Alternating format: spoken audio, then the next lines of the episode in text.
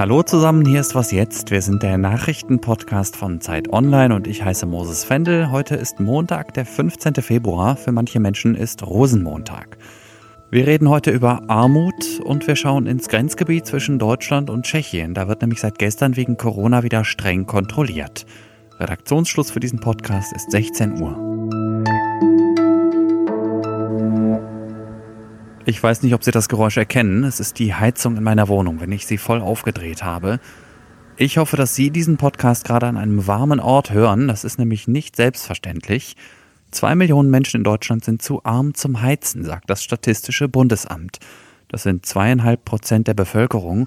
Die Zahlen geben allerdings den Stand von 2019 wieder. Besonders betroffen sind demnach Alleinerziehende und Menschen, die alleine leben. Was man aber auch sagen muss, der Anteil der Menschen, die ihre Wohnung aus finanziellen Gründen nicht richtig warm kriegen, ist gesunken. 2009 war er noch doppelt so hoch, sagt das Statistische Bundesamt. Nicht berücksichtigt ist bisher die Corona-Pandemie, die verschärft die soziale Ungleichheit in Deutschland, warnt unter anderem der Paritätische Wohlfahrtsverband. Wie Armut und Reichtum in Deutschland verteilt sind, ist auch Thema eines Schwerpunkts auf Zeit Online zum Thema Klasse. Also jetzt nicht die Schulklasse, sondern eher die von Karl Marx. Da gibt es zum Beispiel einen Rechner, mit dessen Hilfe Sie Ihre eigene Position in der Gesellschaft bestimmen können. Und das Thema beschäftigt uns hier im Podcast auch morgen früh nochmal dann mit meiner Kollegin Susanne Hangard. Seit gestern kontrolliert Deutschland wieder verschärft die Grenzen zu zwei Nachbarländern, Tschechien und Österreich. Genau gesagt ist es dort nur das Bundesland Tirol.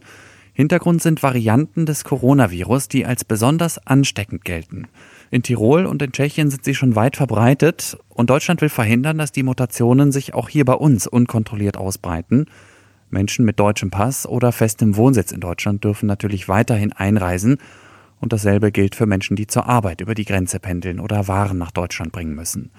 Meine Kollegin Doreen Reinhardt ist als Reporterin im sächsisch-tschechischen Grenzgebiet unterwegs. Hi Doreen. Hallo Moses. Wie ist denn im Moment die Lage an den Grenzübergängen? Die Lage ist relativ unterschiedlich. Ich bin die deutsch-tschechische Grenze so in Richtung wirklich dem östlichsten Punkt abgefahren. Da gibt es ganz kleine Pkw-Grenzübergänge. Da habe ich zum Teil gar keine Polizei gesehen. Also kann man einfach rüber nach Tschechien fahren, ohne dass jemand kontrolliert. Das hat mich auch überrascht.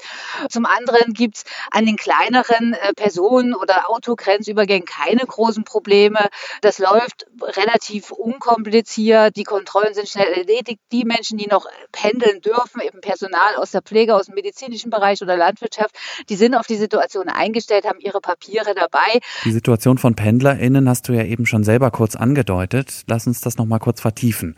Was bedeuten die Grenzkontrollen für Menschen, die jeden Tag über die Grenze zur Arbeit fahren? Also für die ist die Lage natürlich schon seit Monaten relativ wackelig, beziehungsweise es gab schon im ersten Lockdown vor, vor einem knappen Jahr gab es die Situation, dass die Grenzen hier ja Tschechien und Polen äh, sind ja beides Nachbarländer von, von Sachsen sehr abrupt geschlossen worden sind. Da hatten sich schon mal sehr lange Staus gebildet. Da gab es für das Personal, was hier arbeitet, die Situation, dass kurzzeitig, ich sag mal, drohte, dass sie hier in Deutschland übernachten müssen, um langen Quarantäne Quarantänen zu entgehen. Das ist nun nicht nötig. Äh, die Bedingung ist nun, dass dieses Personal sich täglich testen muss. Ich war vorhin in einem Pflegeheim, was hier an der Grenze liegt, also in einem Seniorenheim. Das hat ungefähr 110 Mitarbeiter, ein Viertel davon sind tschechische Mitarbeiter und Mitarbeiterinnen. Die sind natürlich, also die, ich habe mit einer Krankenpflegerin gesprochen, die sagte wirklich, es ist anstrengend, jetzt jeden Tag testen. Die Tests sind schmerzhaft in der Nase, aber sie sagt auch, ich würde sogar, selbst wenn das jetzt gelten würde, dass ich hier wohnen würde, ich würde es in Kauf nehmen, Unternehmen, weil ihr die Arbeit eben in Deutschland so wichtig ist. Sie verdient hier zweieinhalb Mal so viel als bei einem Job in Tschechien, in ihrem Heimatland. Also nimmt sie die Pendelei und auch die täglichen Tests in Kauf. Das Heim wiederum ist überglücklich, dass, das, dass die Mitarbeiterinnen das so mitmachen, weil die natürlich auf die tschechischen Pflegekräfte angewiesen sind. Gibt es denn jetzt irgendwo entlang der Grenze größere Probleme? Gibt es der größte Knotenpunkt ist noch ein sehr großer Autobahnstau, der zieht sich auf der A17, die in Richtung Prag führt, nach Tschechien rein und dann nach Prag geht. Gibt es einen sehr langen Stau von 20 Kilometern. Da zeigt sich eben doch, dass die Transportwege, also Transit ist erlaubt, aber man muss natürlich immer Papiere kontrollieren. Das ist sehr aufwendig. Dadurch hat sich jetzt nun ein langer Stau gebildet. Da muss man mal schauen, wie sich das jetzt heute und die nächsten Tage noch einspielt.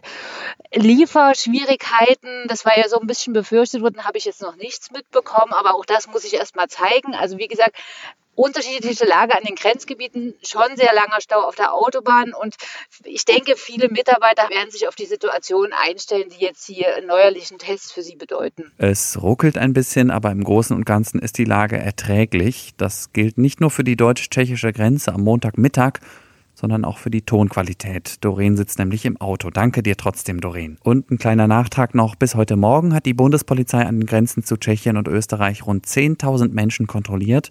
Ungefähr die Hälfte davon durften nicht nach Deutschland einreisen. Apropos Reisen. Geht das in den Osterferien wieder? Darüber hat es ja am Wochenende eine Debatte gegeben, angestoßen vom sächsischen Ministerpräsidenten Michael Kretschmer. Die Bundesregierung will bei dem Thema erstmal noch abwarten, sagt Regierungssprecher Steffen Seibert. Wir haben zurzeit eine Lage, die sich in vieler Hinsicht positiv entwickelt. Aber diese Lage ist noch unsicher. Deswegen spricht vieles dafür, dass wir jetzt erstmal die Entwicklung der nächsten Wochen abwarten. Die Bundesregierung insgesamt arbeitet daran, dass Ostern 2021 schon wieder ein etwas anderes Fest wird, als Ostern 2020 war.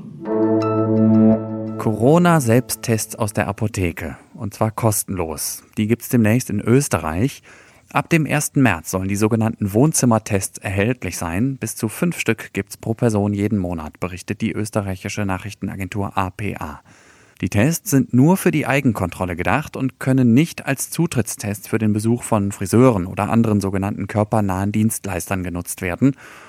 In Deutschland sind wir noch nicht so weit. Zwar hat das Bundesgesundheitsministerium inzwischen die Medizinprodukteabgabeverordnung geändert, sodass ich in Zukunft zumindest theoretisch auch als Laie Schnelltests für den Heimgebrauch kaufen kann.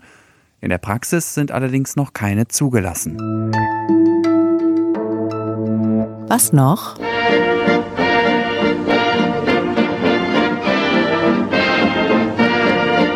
Dass Sie mich hier heute hören können, ist alles andere als selbstverständlich. Normalerweise würde ich um die Uhrzeit wahrscheinlich in irgendeiner Kneipe in Köln stehen und schunkeln. Karneval, Fastnacht, Fasching etc. sind aber ja wegen Corona dieses Jahr ausgefallen. Gott sei Dank denken jetzt wahrscheinlich viele von Ihnen.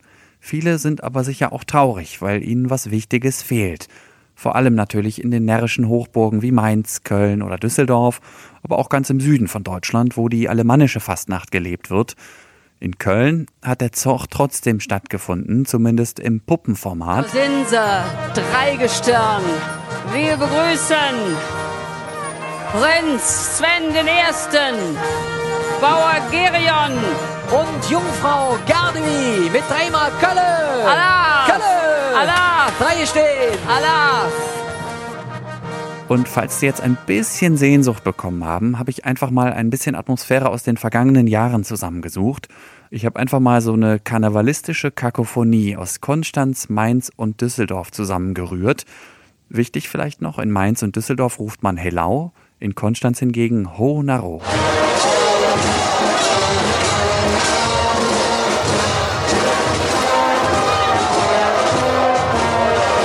Ich denke, das genügt als erster Eindruck. Für viele von Ihnen ist das dieses Jahr ja wahrscheinlich sowieso der schönste Karneval. Und zwar mit Abstand. Das war was jetzt am Montagnachmittag. Wir sind morgen früh wieder für Sie da.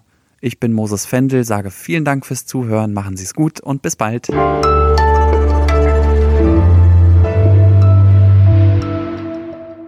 Fertig.